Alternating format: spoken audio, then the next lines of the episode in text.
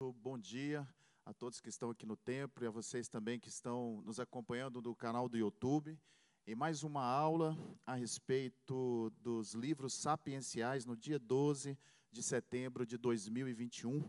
Louvamos a Deus por você que está aqui nos acompanhando e tem perseverado nessas aulas aqui no nosso aprendizado. Hoje, como eu disse, mais uma vez, os livros sapienciais. Especificamente hoje estaremos falando sobre Provérbios Eclesiastes e Cânticos do Cânticos, que também é conhecido como Cantares de Salomão.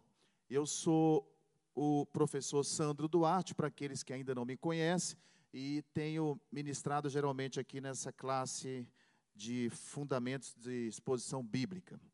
Vamos começar então falando a respeito de provérbios. É claro que nós não temos o tempo suficiente, né, em 30, 40 minutos, para falar é, muitos detalhes a respeito de Provérbios, Eclesiástico e Cântico dos Cânticos, porque esses livros são bastante ricos e eles têm muitas coisas que nós podemos é, apre apre aprender, né?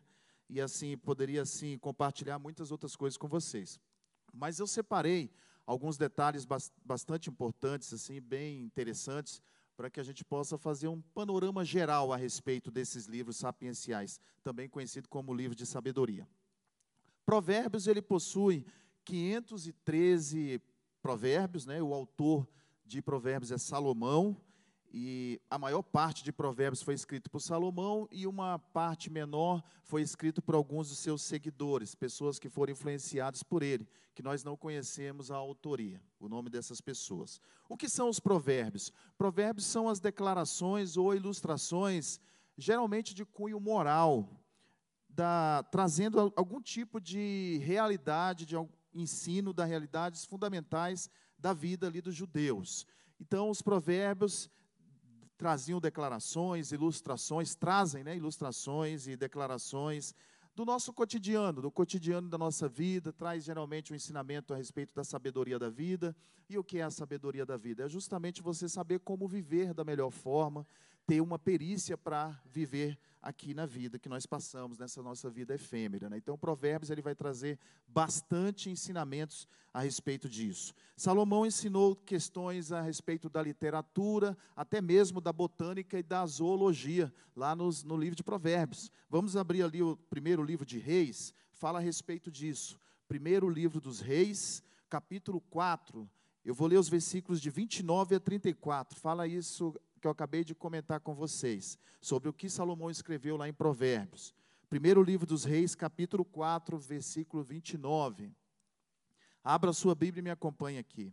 Eu estou lendo na minha versão King James.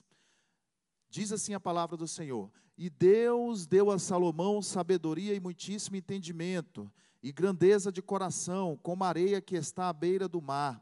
E a sabedoria de Salomão sobressaía-se, a sabedoria de todos os filhos, de todos os filhos da região oriental, e toda a sabedoria do Egito também, porque ele era mais sábio do que todos os homens, e mais do que Etã, o Israelita, e do que Emã, o Calcol, e Dardá, os filhos de Maol, e a sua fama estava em todas as nações ao redor. E ele falou três mil provérbios, e os seus cânticos foram mil e cinco. E ele falou das árvores, desde o cedro que está no Líbano até o isopo que brota na, da muralha. Ele falou também dos animais, das aves, dos répteis e dos peixes. E ali vinham de todos os povos para ouvir da sabedoria de Salomão, de todos os reis da terra, os quais haviam ouvido acerca de sua sabedoria. Bastante interessante, porque aqui o, o autor do primeiro livro de Reis está falando que eu mencionei lá atrás, a respeito da literatura, da botânica, da zoologia, tudo isso também que foi tratado por Salomão, por Salomão ali em Provérbios. Mas ele também menciona aqui que Salomão ele escreveu mais de 3 mil provérbios, porque ele foi considerado o homem mais sábio que já existiu até hoje. Eu não sei se os irmãos se lembram, você também que está em casa, quando Salomão assumiu o reinado, logo após é, o rei Davi morrer, Salomão, ele pediu a Deus, Deus se apresentou a ele perguntando o que ele gostaria, o que ele queria receber para ali para o início daquele reinado. E Salomão pediu a Deus sabedoria.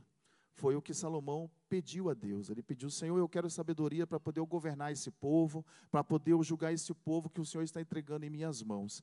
E Deus se agradou, Deus prosperou grandemente Salomão, não só com a sabedoria, mas também com outras coisas materiais e outras coisas de poder, ligado ao poder. Deus abençoou grandemente a Salomão, porque Deus se agradou do pedido dele, que ele havia pedido a sabedoria. E por isso que Salomão escreveu Provérbios, Cântico dos Cânticos, depois veio escrever também Eclesiastes ao longo de toda a sua vida. Foi o homem considerado que teve mais sabedoria que nenhum antes dele teve tamanha sabedoria, nenhum homem depois também teve essa sabedoria que Salomão teve. E, e os reis, durante o seu reinado, homens de toda a terra, iam até Salomão para buscar conselhos, justamente por causa dessa sabedoria dele. Temas do livro de, de Provérbios são temas da vida o livro de Provérbios a todo momento vai falar do cotidiano da nossa vida, diretamente ligado ao nosso dia a dia. Uma, alguns judeus até conheciam o livro de Provérbios, conhecem o livro de Provérbios, como a palavra de Deus encarnada na realidade deles, do povo. Porque o que, que acontece? O, a palavra do Senhor até então ela veio como uma forma de Torá, né? eram as leis e os profetas. Então havia muito escrito como leis. E ali, quando Salomão escreve é, Provérbios, Salomão traz ali um ensinamento prático, até mesmo daquelas leis, algumas coisas que estavam lá nas leis, no livro das leis dos profetas, e também algumas coisas que nem eram mencionadas lá, Salomão vai tratar então no livro de Provérbios, trazer um ensinamento prático mesmo para o dia a dia. Nós podemos tirar um exemplo aqui, vamos citar aqui um exemplo de Provérbios 4, vamos abrir lá a Bíblia, nossas Bíblias, em Provérbios capítulo 4. Provérbios 4, esse aqui é um exemplo. 4, eu vou ler só os versículos de 1 a 5. Ouve, filhos, a instrução de um pai, e atentai para conheceres o entendimento, porque eu vos dou boa doutrina, não abandoneis a minha lei. Porque eu era filho de meu pai, tenro e único, amado à vista de minha mãe. Ele também me ensinava e me dizia: retenha o teu coração as minhas palavras, guarda os meus mandamentos e vive. Adquire sabedoria, adquire inteligência, não te esqueças, nem decline das palavras da minha boca. Então, Salomão, aqui, por, nesse exemplo, específico do capítulo 4 de Provérbios, ele está trazendo um padrão para a transmissão da verdade, de geração a geração.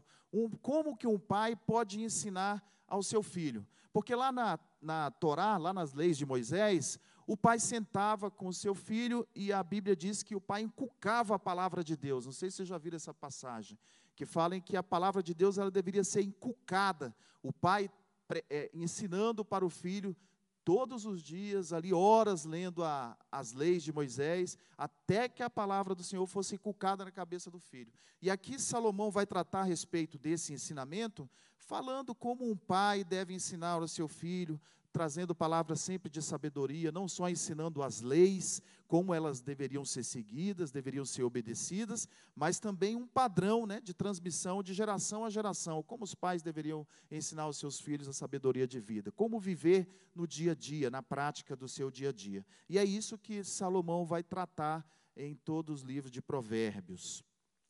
Principais doutrinas dos Provérbios: a retidão Lá em Provérbios, vamos voltar aqui duas páginas, Provérbios capítulo 1, vamos ver o que ele fala a respeito da retidão.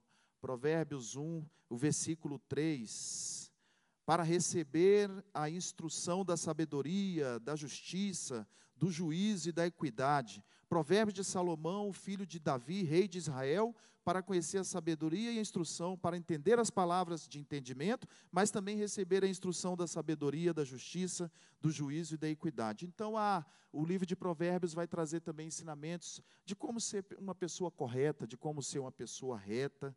Ele vai trazer também ensinamentos, olhando dentro do mesmo capítulo aqui, Provérbios 1, ele vai trazer também o ensinamento de como se relacionar consigo mesmo, relacionamento do homem consigo mesmo. Vamos ver lá o versículo 5.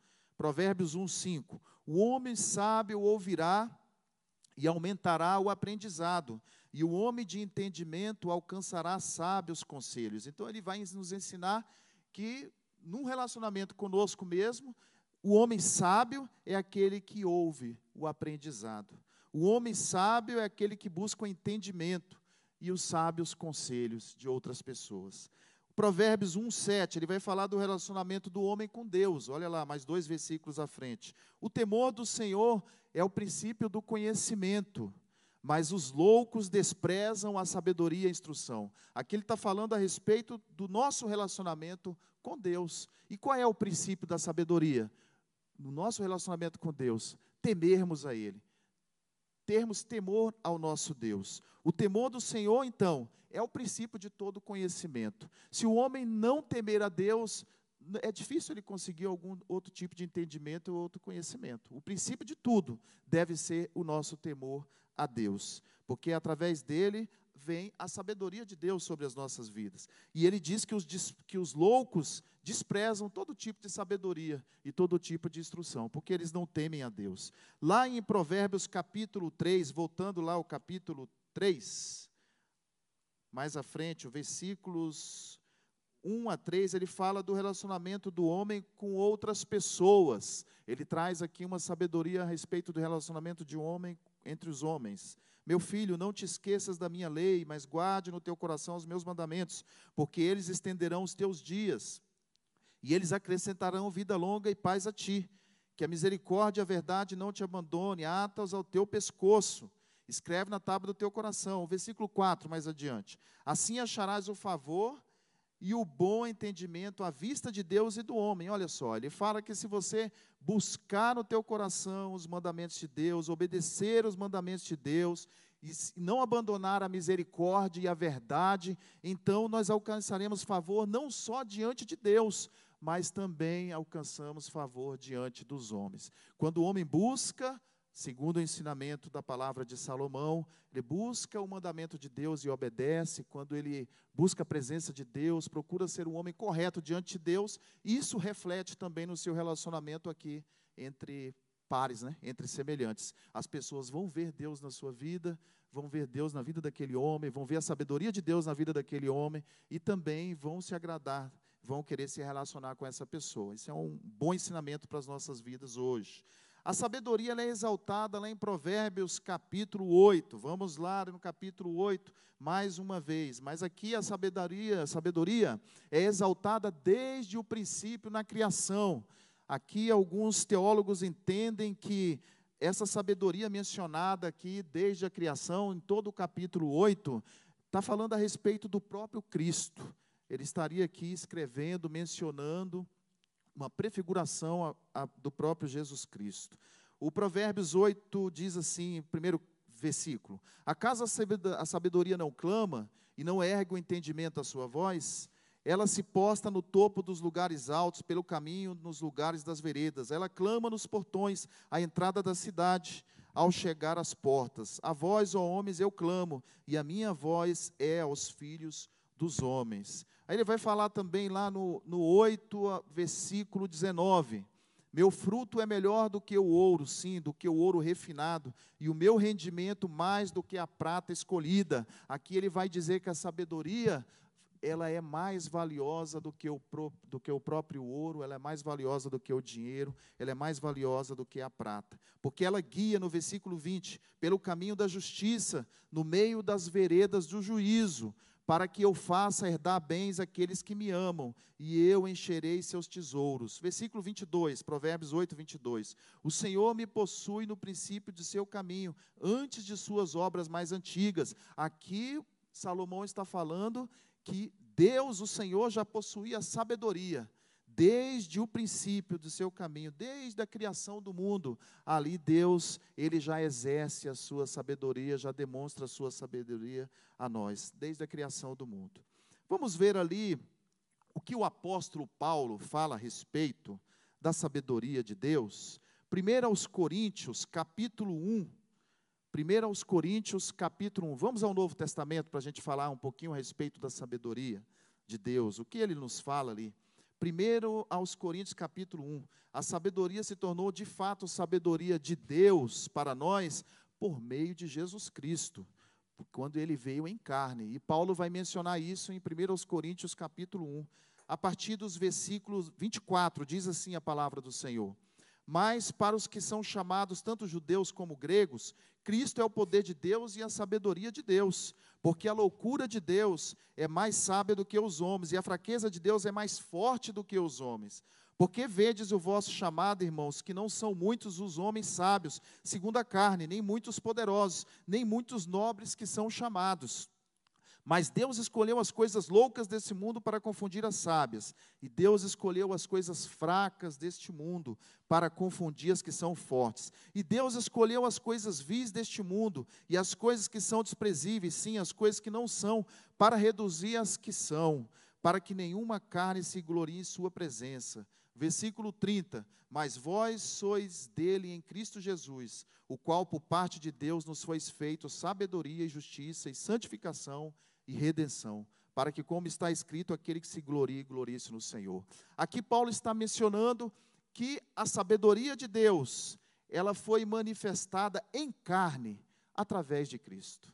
A sabedoria de, de Deus totalmente visível para cada um de nós, através do seu Filho homem, através da humanidade de Cristo que veio para nos resgatar, para nos redimir, para nos santificar, como santificação, como justiça, redenção e sabedoria de Deus, Cristo veio cumprir o seu ministério aqui na terra.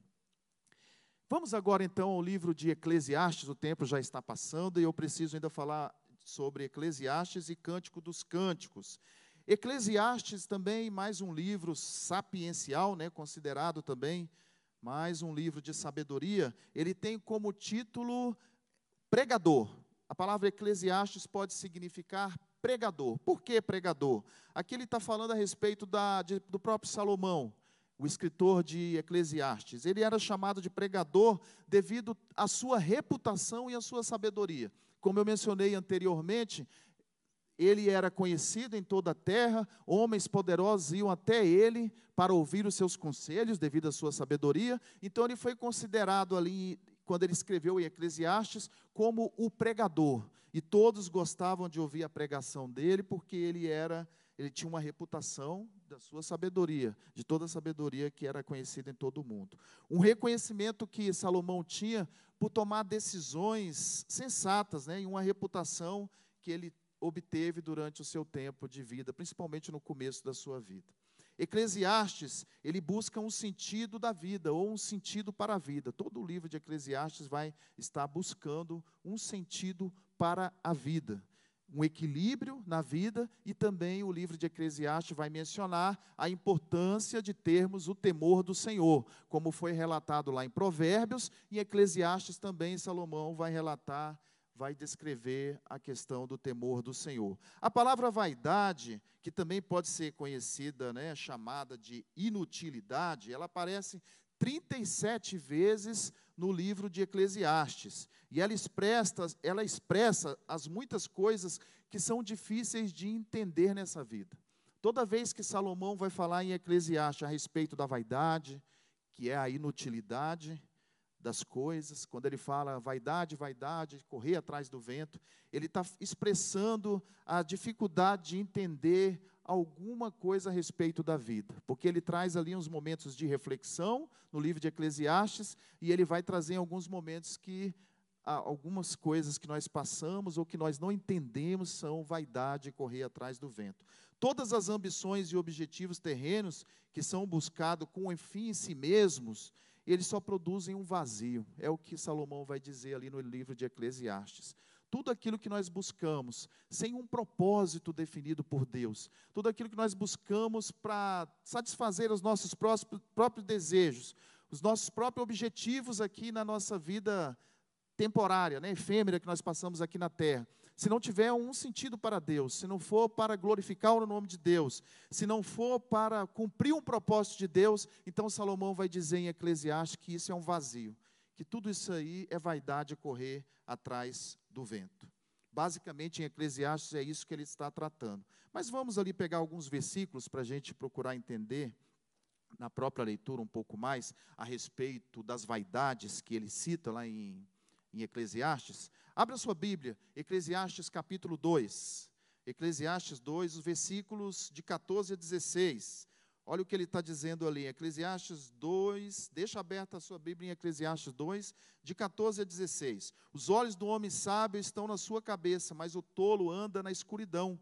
Então também percebi que o mesmo casos sucede a ambos. Aqui ele fala sobre a vaidade da vida, a vaidade humana. Ele está dizendo aqui que o que sucede ao sábio também pode suceder ao tolo, aquele homem que não é sábio, que é tolo. O versículo 15 ele vai dizer assim: Então eu disse assim no meu coração: Como acontece ao tolo, assim acontecerá comigo, porque então eu busquei ser mais sábio.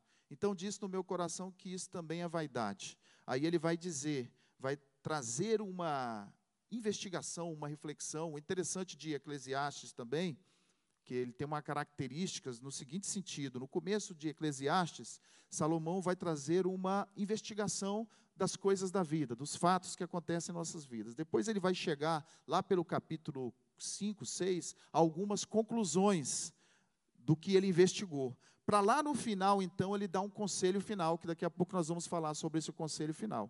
Então, o que, o que ele faz ao longo do livro de Eclesiastes, basicamente é isso. Ele investiga no começo do livro, no meio do livro ele vai chegando a algumas conclusões do que ele investigou, para depois ele dar um conselho final. O que ele estava dizendo aqui, no, nesse processo aqui de investigação, que ele estava vendo, procurando analisar o que era que compensava né, fazer como compensaria agir, como nós deveríamos ou devemos agir. Por isso que ele estava investigando. Como nós devemos pensar. Aí lá no versículo 18, por exemplo, lá de Eclesiastes 2, ele vai falar do esforço humano. Olha lá o versículo 18. Sim, eu odiei todo o meu trabalho que realizei debaixo do sol, porque eu havia de deixá-lo ao homem que viesse depois de mim. Versículo 19. E quem poderá saber se ele será um homem sábio ou tolo? Todavia ele terá domínio sobre todo o trabalho que realizei e onde me mostrei sábio debaixo do sol. Isso também é vaidade correr atrás do vento. Ele vai falar no versículo 26 sobre a realização humana. Também vai falar, vamos lá em Eclesiastes capítulo 4, ele vai falar sobre a inveja. Eclesiastes 4, versículo 4, ele vai trazer um assunto importante que é a inveja. Novamente, considerei todo o trabalho e toda a obra correta pela qual um homem é invejado pelo seu próximo. Isso também é vaidade e angústia de espírito, porque o tolo cruza suas mãos e come a sua própria carne. Melhor é a mão cheia de quietude do que ambas as mãos cheias com trabalho e angústias de espírito. E então retomei e vi vaidade debaixo do sol. Lá no versículos de 7 a 8, Eclesiastes de 7 a 8, ele vai falar a respeito do egoísmo do homem, o egoísmo humano. Lá no versículo 16, ele vai falar poder do homem. Lá nos versículos, no capítulo 6 agora, Eclesiastes 6, ele vai falar a respeito da acumulação humana, homem acumulando coisas para si vai falar no capítulo 8 a respeito da religião. Então, ao longo de todo Eclesiastes, ele vai trazer essas tratativas. E ele chega ao no capítulo 12. Vamos lá no capítulo 12, a uma conclusão e traz um conselho para todos nós. Eclesiastes 12, vamos ver o que Salomão, depois da investigação, das conclusões, a, o conselho que ele nos dá no capítulo 12 ele vai nos falar assim, a partir do versículo 10, Eclesiastes 12, 10. O pregador procurou encontrar palavras aceitáveis e as que escreveu eram retas, palavras de verdade. As palavras dos sábios são como aguilhões e como pregos afixados pelos mestres das assembleias, que não são dadas por um pastor. E além disso, filho meu, por essa seja de um estado para a produção de muitos livros não há limite, e o muito estudar traz exaustão à carne. Vamos ouvir a conclusão de toda a questão. Teme a Deus e guarda os seus mandamentos, porque isto é o dever de todo homem. Porque Deus há de trazer toda a obra a juízo e com toda coisa secreta, quer seja boa, quer seja má.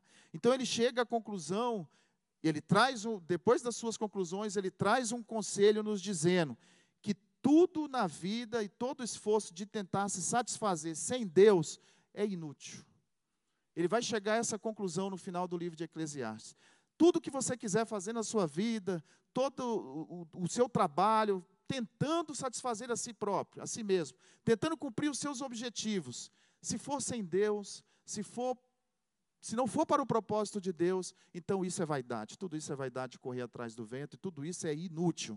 É o que Salomão vai chegar na conclusão. E quando ele está escrevendo esse livro, provavelmente ele já estava já mais próximo do final da sua vida. Ele já havia passado por muitas coisas ao longo de toda a sua vida. E aqui ele já chega a algumas conclusões e, e nos dá esse conselho. Agora, por último, vamos falar nos nossos últimos minutos aqui a respeito de Cantares de Salomão, ou Cântico dos Cânticos, o último livro sapiencial e o último que nós vamos estar tratando aqui também hoje pela manhã.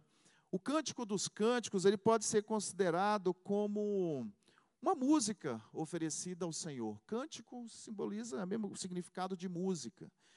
Alguns teólogos preferem ver o Cântico dos Cânticos como uma literatura poética ou de sabedoria, muito mais do que poemas de amor ou uma série de poemas de amor. Cântico dos Cânticos vai estar falando, trazendo uma literatura também e vai trazer, trazer uma poética, uma poesia de sabedoria. O personagem principal é Salomão, de Cânticos dos Cânticos, mas também a mulher em quem ele está declarando o seu amor lá em Cântico dos Cânticos, ela também pode ser a maioria acredita que ela seja a esposa, a primeira esposa de Salomão. É aquela que está citada lá em Eclesiastes 9, 9. Lá em Eclesiastes 9, capítulo 9, versículo 9, ele fala da primeira esposa dele. Eu não sei se vocês se lembram, mas Salomão, ele teve depois mais 699 esposas, ele teve um total de 700 esposas, né?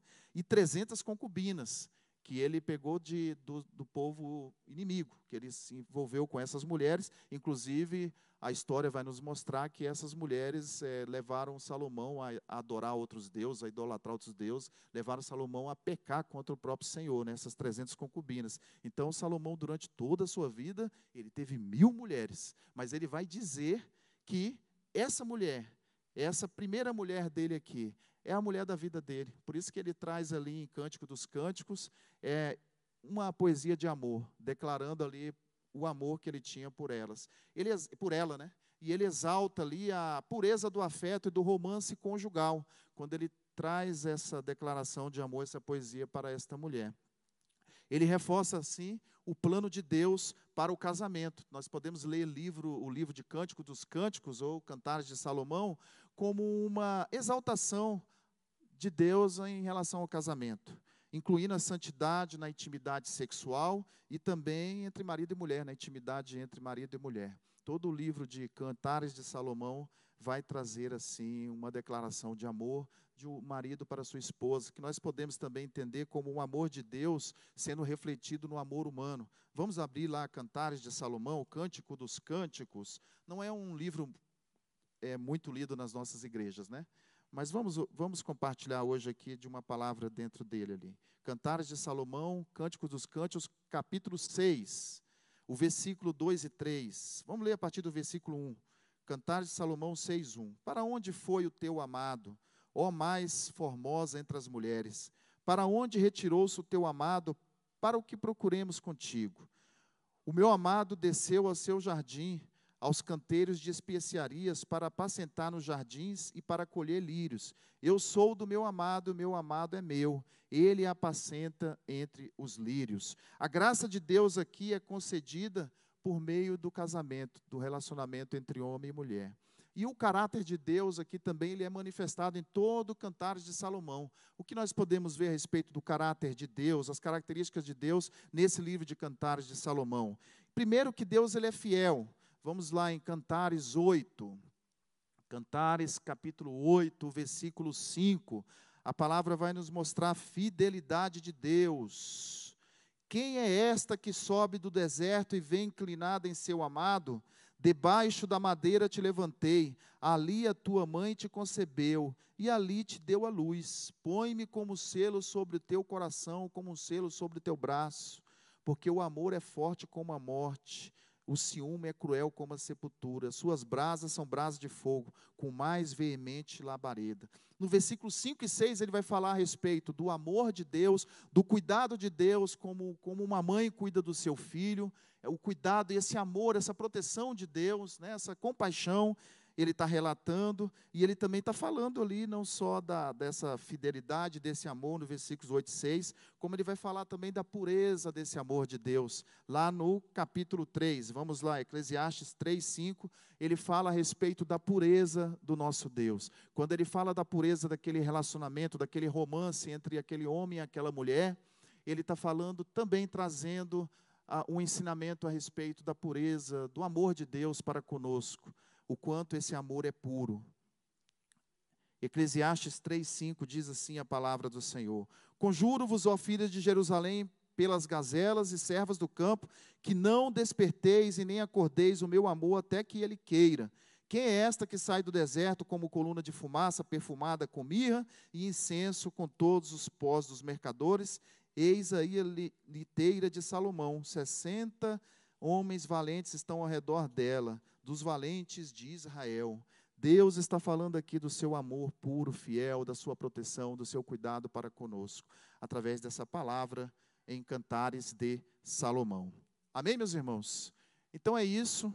Meu tempo já está se findando. Eu quero dar um último aviso, um aviso final a respeito da nossa próxima aula no dia 19 de setembro, domingo da semana que vem, nesse mesmo horário, às 9 horas da manhã. Aqui nós estaremos com o, doutorando, o professor Willy Baldo. Ele é professor lá do Seminário Teológico da Fabapar, da nossa Faculdade Batista do Paraná. professor Willy Baldo ele estará ministrando aqui uma aula a respeito de Moisés. Nove, tá, a respeito de Moisés e entre é, do Antigo Testamento, Moisés do Antigo Testamento até o Novo Testamento. Amém? Professor Willy Baldi estará conosco. Se você puder vir presencialmente, esteja conosco aí. Eu tenho certeza que vai ser uma bênção. O professor Ilibaldo é um professor de, de história, ele dá a história do cristianismo ali para gente. E é um professor que tem um conhecimento muito vasto a respeito da história. Então, ele vai trazer uma tratativa a respeito de Moisés, desde o Antigo Testamento até o Novo Testamento, toda a história de Moisés em 40 minutos, mais ou menos, aqui ministrando para nós. Se você não puder, nos acompanhe também pela, pela internet, nesse canal do YouTube, estará sendo também transmitido. Amém, meus irmãos? Então é isso. Terminamos assim, então, a respeito dos livros sapienciais. Espero que você tenha aprendido alguma coisa. Leia na sua casa, leia todos esses livros, Provérbios, Eclesiastes, Cantar de Salomão completamente ali, que você vai ver que tem muitos ensinamentos práticos, Deus falando conosco, Deus nos ensinando a respeito da, da sabedoria, como viver realmente a sabedoria, principalmente em tempos tão difíceis, tão cruéis como esse que nós temos vivido, temos passado. E Deus nos dá a sabedoria, e a sabedoria é uma palavra, há uma palavra em, no Novo Testamento que nos diz que aqueles que pedirem sabedoria a Deus, Ele dá deliberadamente. Aqueles que necessitam de sabedoria, todos nós necessitamos e precisamos de sabedoria. Deus quer nos dar, Ele pode nos dar. Sabedoria, perícia para nós vivermos aqui nessa terra. Em meio às dificuldades, causa, em meio a tantas confusões que nós temos visto né, nesse mundo, aqui no nosso país, por exemplo, Deus quer nos dar sabedoria como viver, como agir, como nós devemos reagir muitas vezes, né? porque o, a sabedoria não é só você agir de certas formas, mas às vezes nós erramos até pelas nossas reações, e Deus quer nos ensinar a reagir, Deus quer nos ensinar a caminhar, Deus quer nos ensinar a nos relacionar com, nós, com os nossos irmãos, Deus, acima de tudo, quer nos ensinar a nos relacionarmos com Ele, Deus quer nos ensinar a nos relacionarmos conosco, conosco mesmo, quer nos ensinar a, a, a nos a, analisarmos, a entendermos as coisas da nossa vida, mas na ótica de Deus, num propósito de Deus, para que não seja vaidade também correr atrás do vento. Amém? Os irmãos que estão aqui, vamos ficar de pé, vamos orar nesse momento.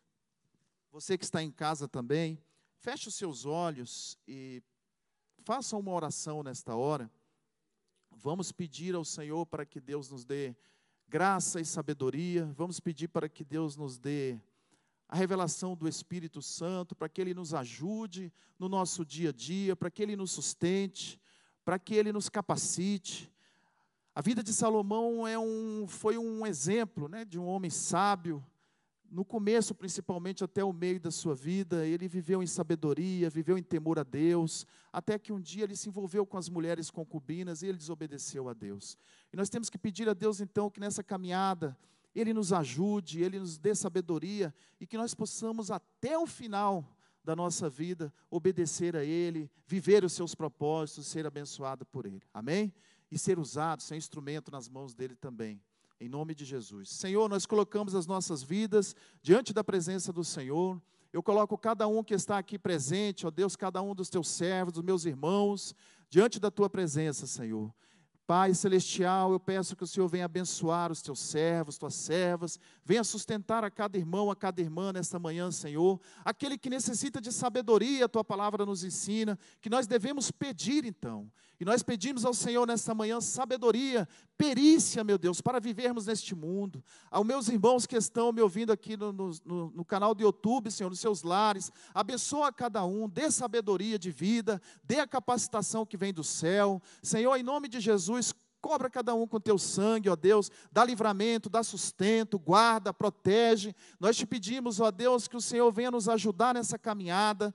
Nós te pedimos, ó Deus, que o Senhor venha nos livrar na nossa caminhada, ó Deus, e em um mundo, ó Deus, que jaz do maligno, nós pedimos a proteção e a sabedoria que vem do Senhor, para nós podermos agir, para nós podermos reagir também, Senhor, para nós podermos fazer a tua obra, para podermos criar os nossos filhos, para podermos é, é, levar o nosso casamento adiante, para podermos, Deus, viver em todas as áreas que necessitamos de nossas vidas. Dai-nos sabedoria, Senhor, nas nossas finanças, dai-nos sabedoria nos nossos relacionamentos, dai-nos sabedoria de vida, Senhor, para que nós possamos viver melhor, para que nós possamos produzir e multiplicar o nosso potencial, em nome do nosso Senhor e Salvador Jesus Cristo. Que a bênção do Senhor esteja sobre vossas vidas. Podem se assentar, vocês. E você que está em casa também, fique com Deus. Deus abençoe. A partir das 10 horas estaremos aqui também no nosso culto de louvor e adoração. Permaneça nesse mesmo canal. E até a semana que vem com o nosso professor Edibaldo, se assim Deus permitir. Deus abençoe e boa semana.